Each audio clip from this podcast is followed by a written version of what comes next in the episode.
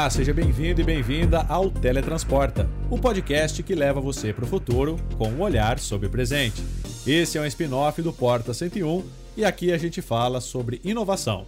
Eu sou o Gustavo Minari e hoje nós vamos bater um papo sobre como a chegada dos sistemas de inteligência artificial ofuscou o metaverso. O conceito de mundo virtual proposto por Mark Zuckerberg saiu de cena no começo do ano principalmente por causa do alto custo e do desinteresse dos usuários. Mas será que essa realidade alternativa flopou mesmo?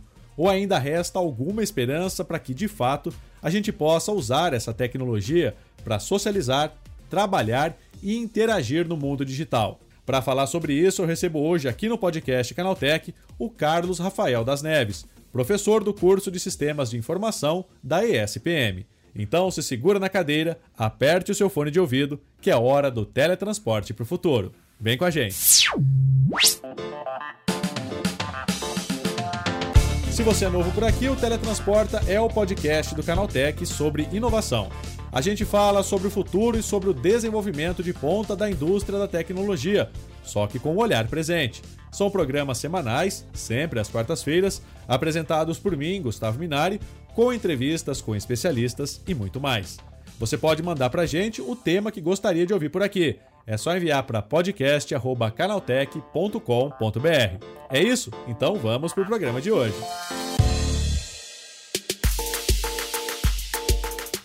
Segundo um levantamento realizado pela Conversion, as buscas por inteligência artificial na internet já são três vezes maiores do que o termo metaverso só aqui no Brasil. A pesquisa analisou os dados entre janeiro de 2022 e março de 2023, e os resultados mostram que a IA está ganhando cada vez mais destaque no país e no mundo. Lançamentos de sistemas como ChatGPT e Midjourney ganharam espaço no noticiário, fazendo com que a ideia de um mundo virtual interconectado, proposto pelo CEO da Meta, Mark Zuckerberg, fosse deixada de lado pelos usuários, que focaram em algo mais prático e fácil de usar. Mas será que o metaverso flopou mesmo? É sobre isso que eu converso agora com Carlos Rafael das Neves, professor do curso de Sistemas de Informação da ESPM. Começando agora aqui o nosso podcast, eu queria que você falasse para mim por que, que o metaverso saiu do noticiário. Pois é, Gustavo, olha, é, esse podcast ele tinha tudo para virar uma novela, porque esse assunto ele daria uma minissérie de pelo menos uns três capítulos, de tanto que foi assim um, um super hype de repente desapareceu. Então, eu acho que para poder responder essa pergunta, a gente precisa entender o que, que aconteceu no começo.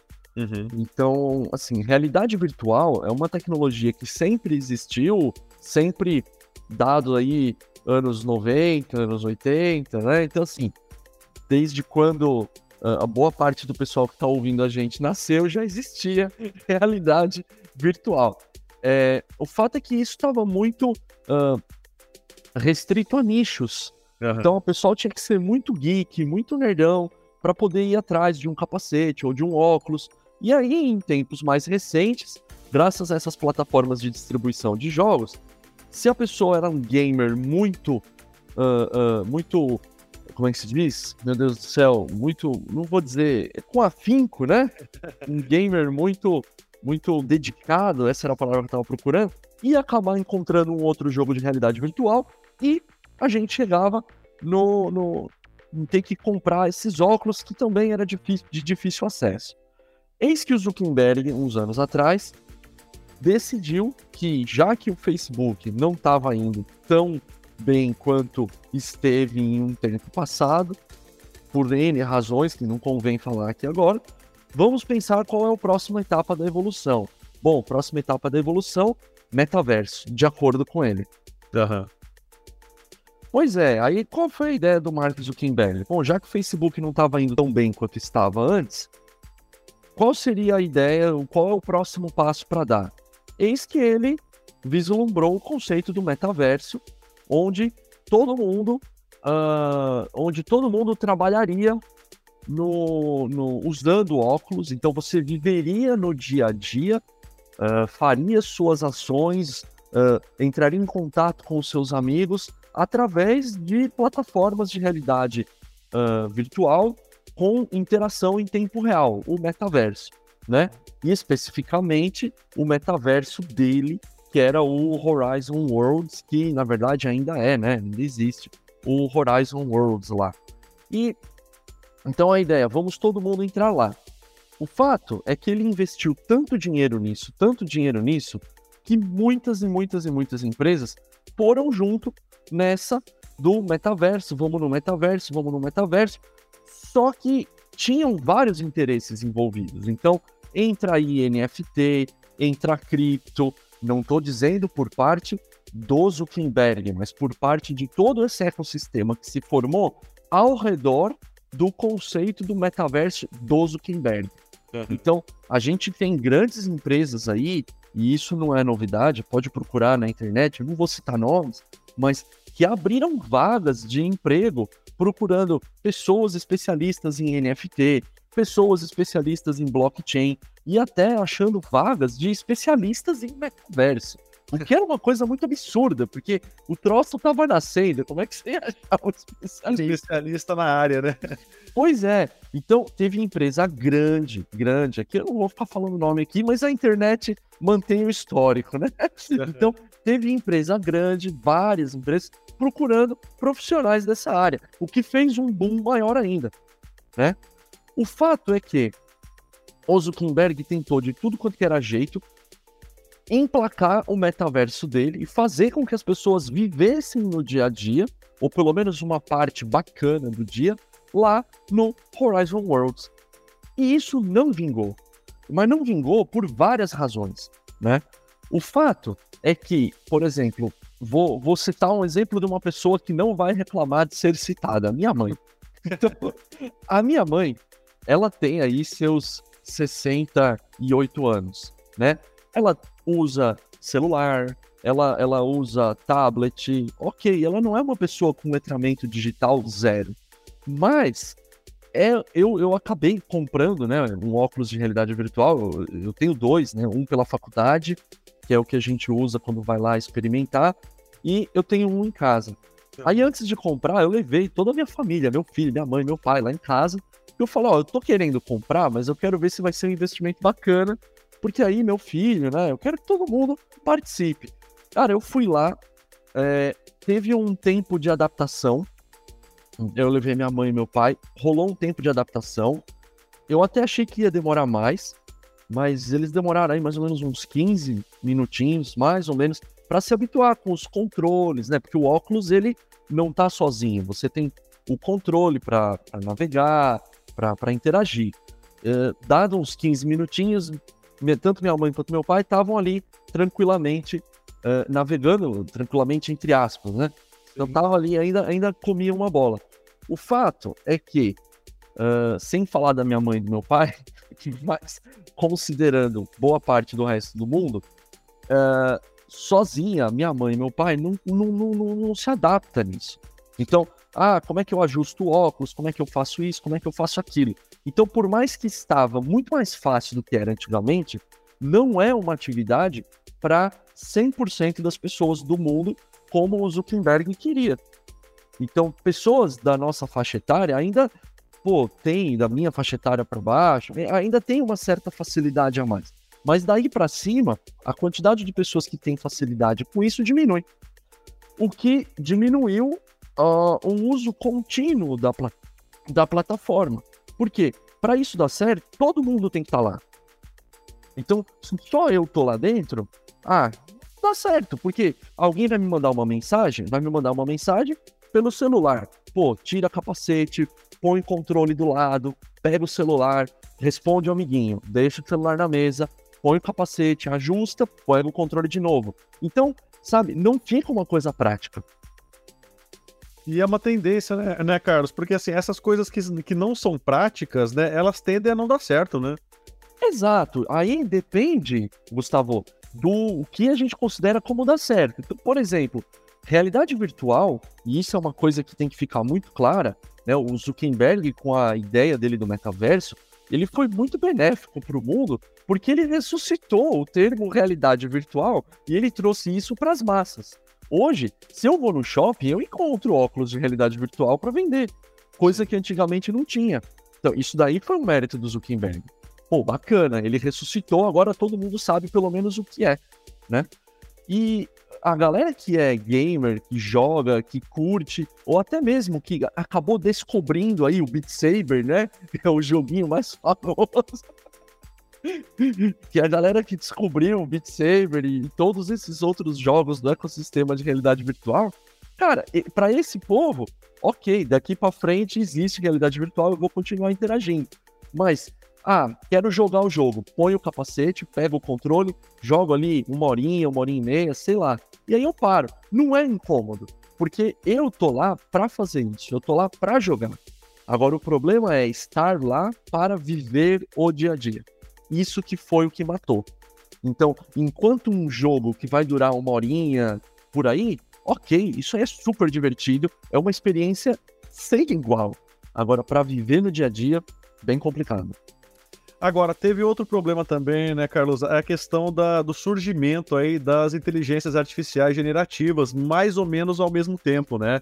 Porque essas inteligências, elas se tornaram mais práticas, né? Elas deram ao público essa sensação de praticidade, você poder conversar com uma inteligência artificial. E eu acho que caiu nesse ponto também que o metaverso não era tão prático assim, né?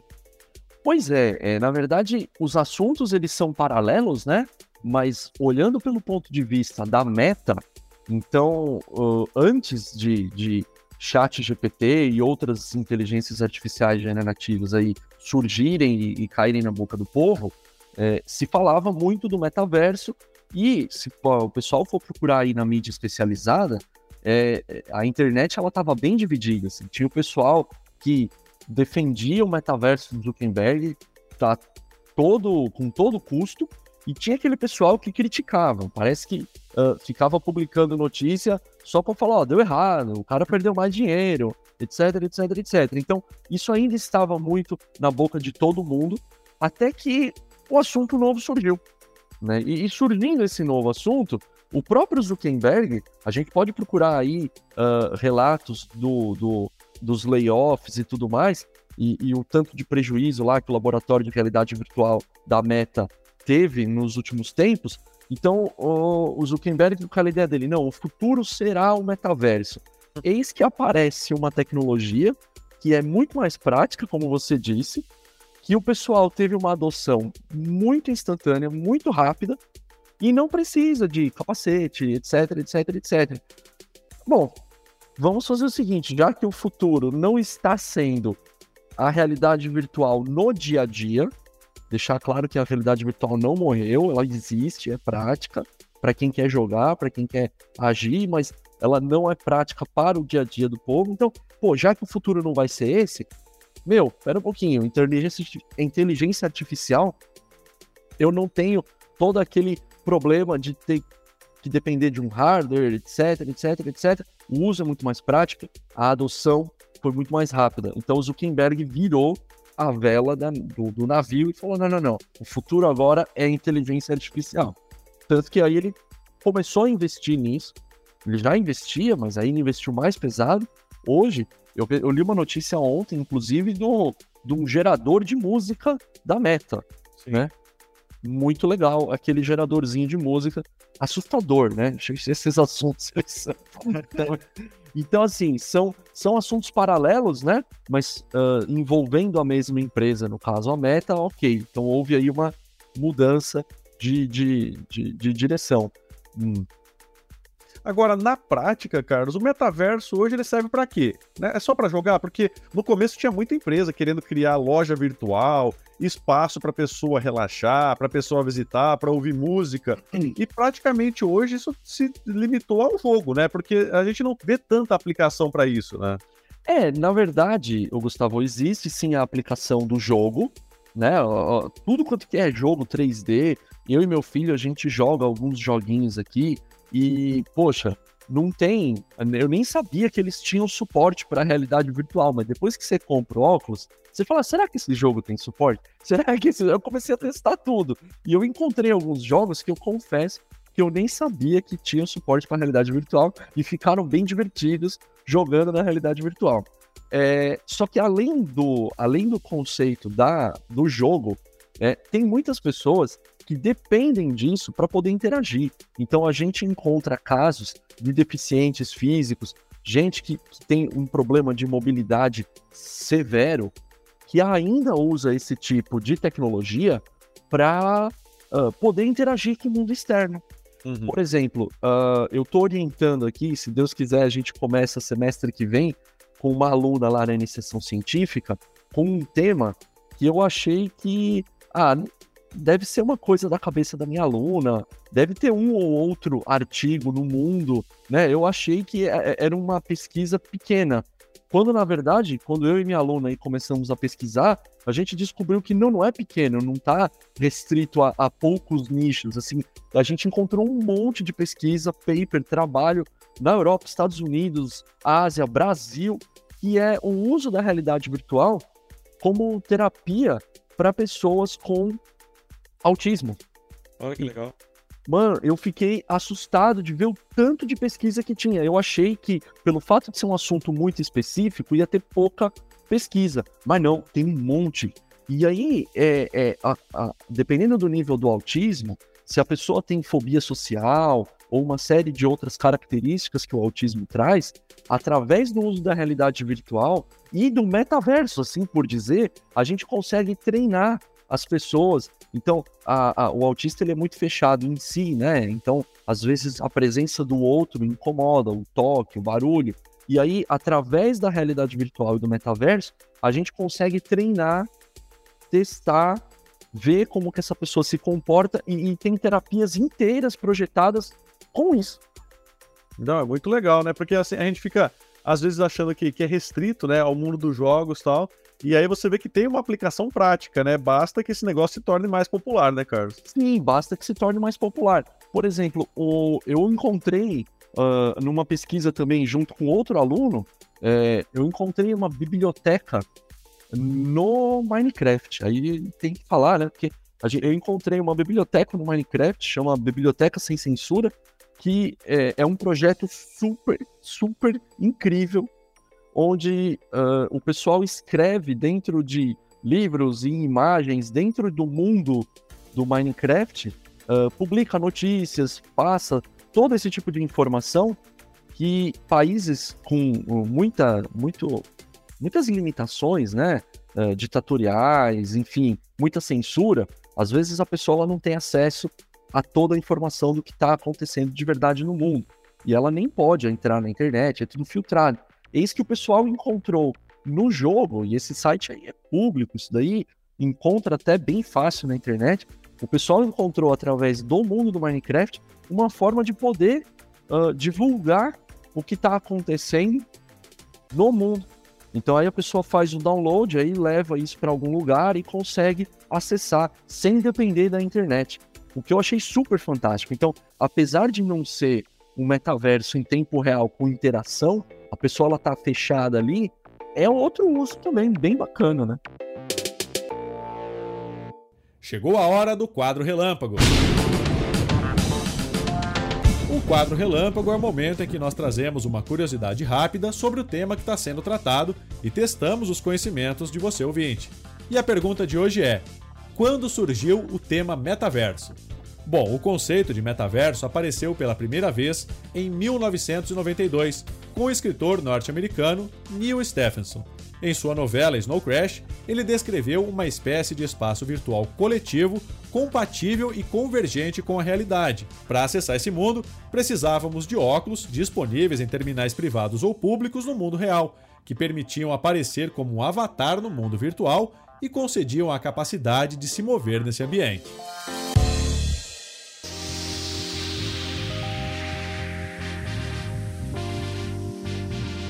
Mas agora, cara, você acha que esse anúncio, né, dos novos óculos de realidade mista da Apple, é, esse anúncio ele pode ajudar a alavancar novamente o metaverso? Pois é, Gustavo, a, a Meta ela fez uma. Eu, eu insisto né, na Meta, não sei porque eu tô toda hora falando dela, mas a, a, rolou uma coisa muito engraçada aí nos últimos dias, porque a, a Apple lançou o óculos dela agora e a Meta sabia disso e fez questão de lançar três dias antes. Então, ela fez questão, não, não, eu vou lançar primeiro. Então foi muito engraçado aí a, a, a, os bastidores. E, e assim, o óculos do que o, que o óculos da Apple faz, acho que a proposta dele, ela é muito, muito, muito fantástica. Eu tô torcendo muito para que isso uh, barateie em um curto espaço de tempo para poder começar a interagir também, porque é uma proposta um pouco diferente, né? Eu acho que tudo que envolve realidade aumentada acaba transformando você no, no, tira você daquele mundo isolado. Então, por exemplo, eu tô aqui em casa com meu filho, minha esposa, meu pai, minha mãe jogando, ah, eu tô sozinho. Então, se eu não transmito para TV, o que destrói o consumo da bateria, cara, nossa, você tá jogando no óculos, mas tem que ficar transmitindo para TV o áudio e o vídeo que você tá vendo que é para minimamente você poder interagir com o mundo ao redor, né? Não ficar isolado ali. Nossa, o consumo da bateria vai lá para o espaço e, putz, não dura nada.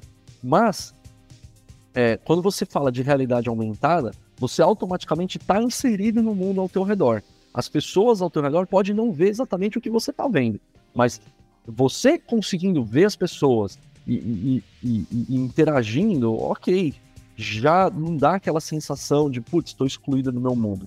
E aumenta muito, muito, muito o que a gente falou lá no começo, né? Que você trouxe à tona, a questão de praticidade. Ah, tocou o celular? Poxa, eu não preciso ter um app no metaverso para eu atender o meu celular. Eu pego meu celular e eu atendo, porque eu estou vendo ele. Não, e outra coisa, você não precisa do controle, né? Você faz isso tudo com a mão, né? Você, o, o, o, dispositivo, ele identifica os gestos que você faz com a sua mão e a partir daí você tem essas aplicações, é tipo Minority Report, né? Que a gente tinha aquele filme lá do, dos anos 2000, ali, né? Do, do, Tom Cruise mexendo ali no, no, no, nada, né? Assim, que naquela coisa de realidade aumentada. Mas é precisa baratear, né, Carlos? Antes de mais nada, para popularizar essa, essa tecnologia, né? É, mas aí, eu, Gustavo, eu não, não, sou analista de mercado, mas eu convivo e eu vivo muito com tecnologia.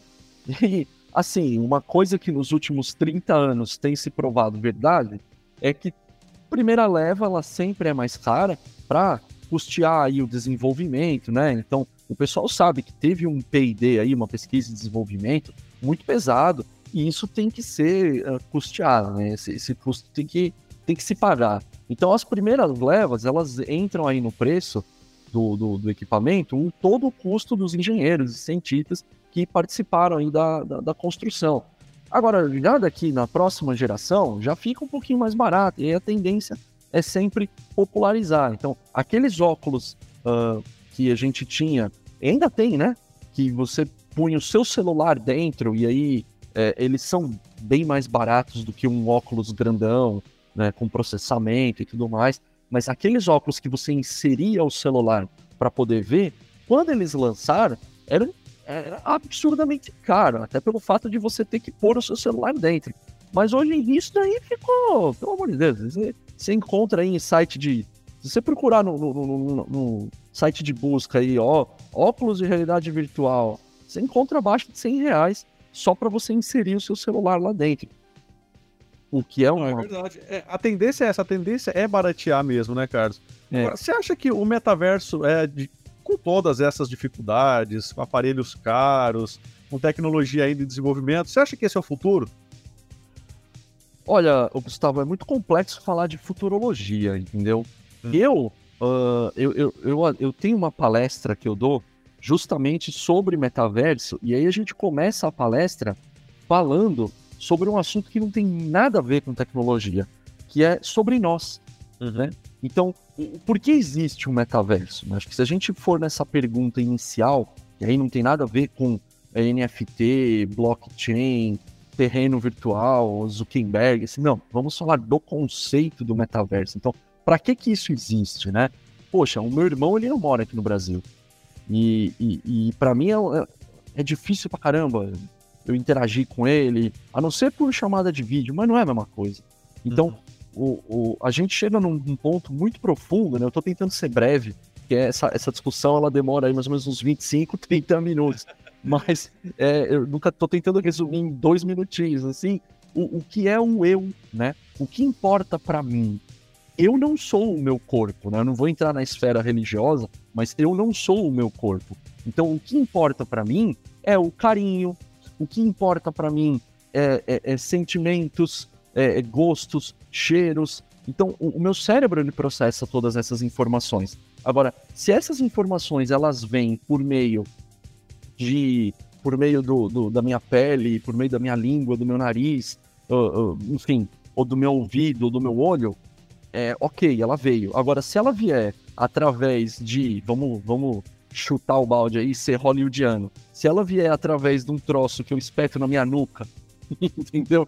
E aí eu falo, estou comendo um hambúrguer. E o hambúrguer, ele não existe no mundo físico, ele existe no mundo virtual, né? Porque tem um troço espetado na minha nuca me mandando o sinal de que, olha, você está comendo um hambúrguer. Cara, pro meu cérebro isso aí vai ser tão real quanto um hambúrguer, né?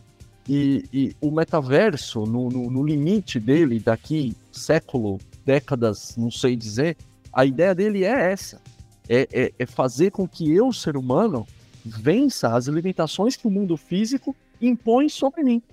Então, pô, se eu quero ver o meu irmão, eu não consigo me teleportar, eu não consigo voar. Eu tenho que pegar um avião, é caro, tem custo, tem risco, né? A ao passo que se a gente tivesse num metaverso super metaverso mesmo, é esse que eu falo daqui uns séculos, eu ia poder abraçar o meu irmão, dar um, dar um pontapé nele de zoeira, entendeu? De brincadeirinha, sem ter que ir até lá. Então, assim, do mesmo jeito que hoje o celular, eu costumo brincar, né?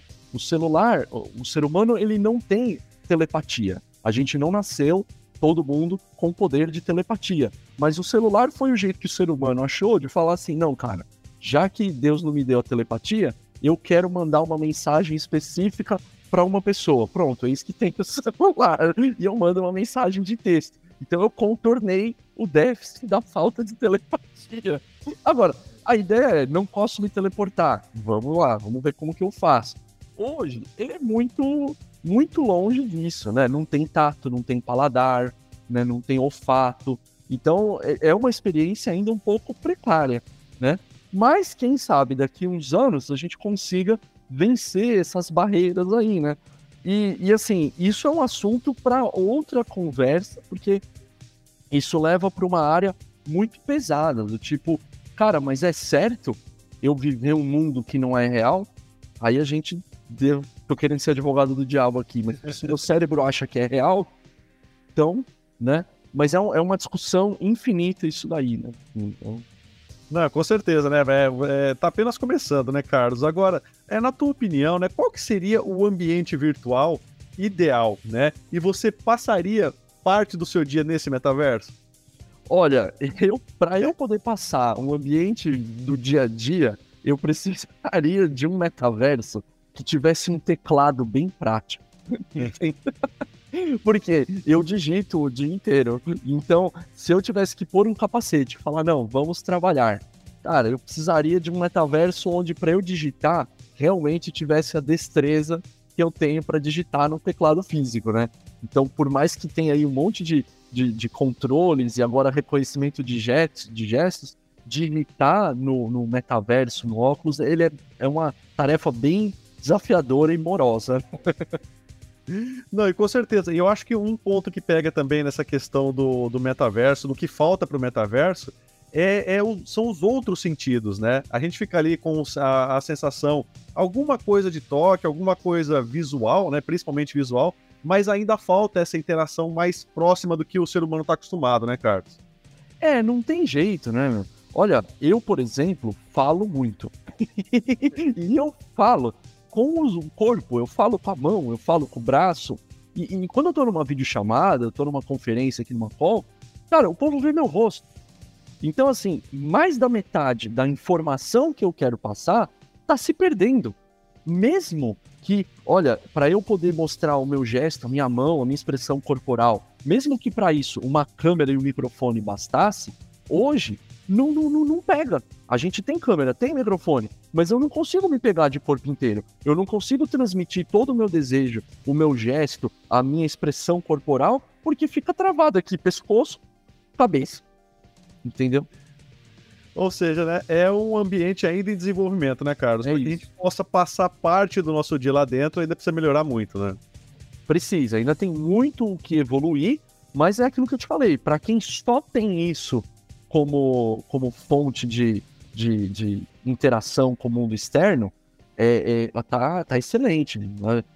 Nossa senhora, não dá nem para falar. A pessoa, você tirar de uma pessoa aí que depende, da, que é tetraplégica, alguma coisa assim, que usa óculos virtual para poder interagir, para fazer alguma coisa, você tira da pessoa isso, você está dando um tiro na pessoa, né? Agora, é, é para quem uh, tem mais mobilidade, uh, tem condições aí de fazer mais ações, você vê que o metaverso hoje ele limita um pouquinho mesmo. Carlos, tá certo. Obrigado pela tua participação. Bom dia para você, hein? Imagina, Gustavo, eu que agradeço a oportunidade aí e um bom dia para todo mundo.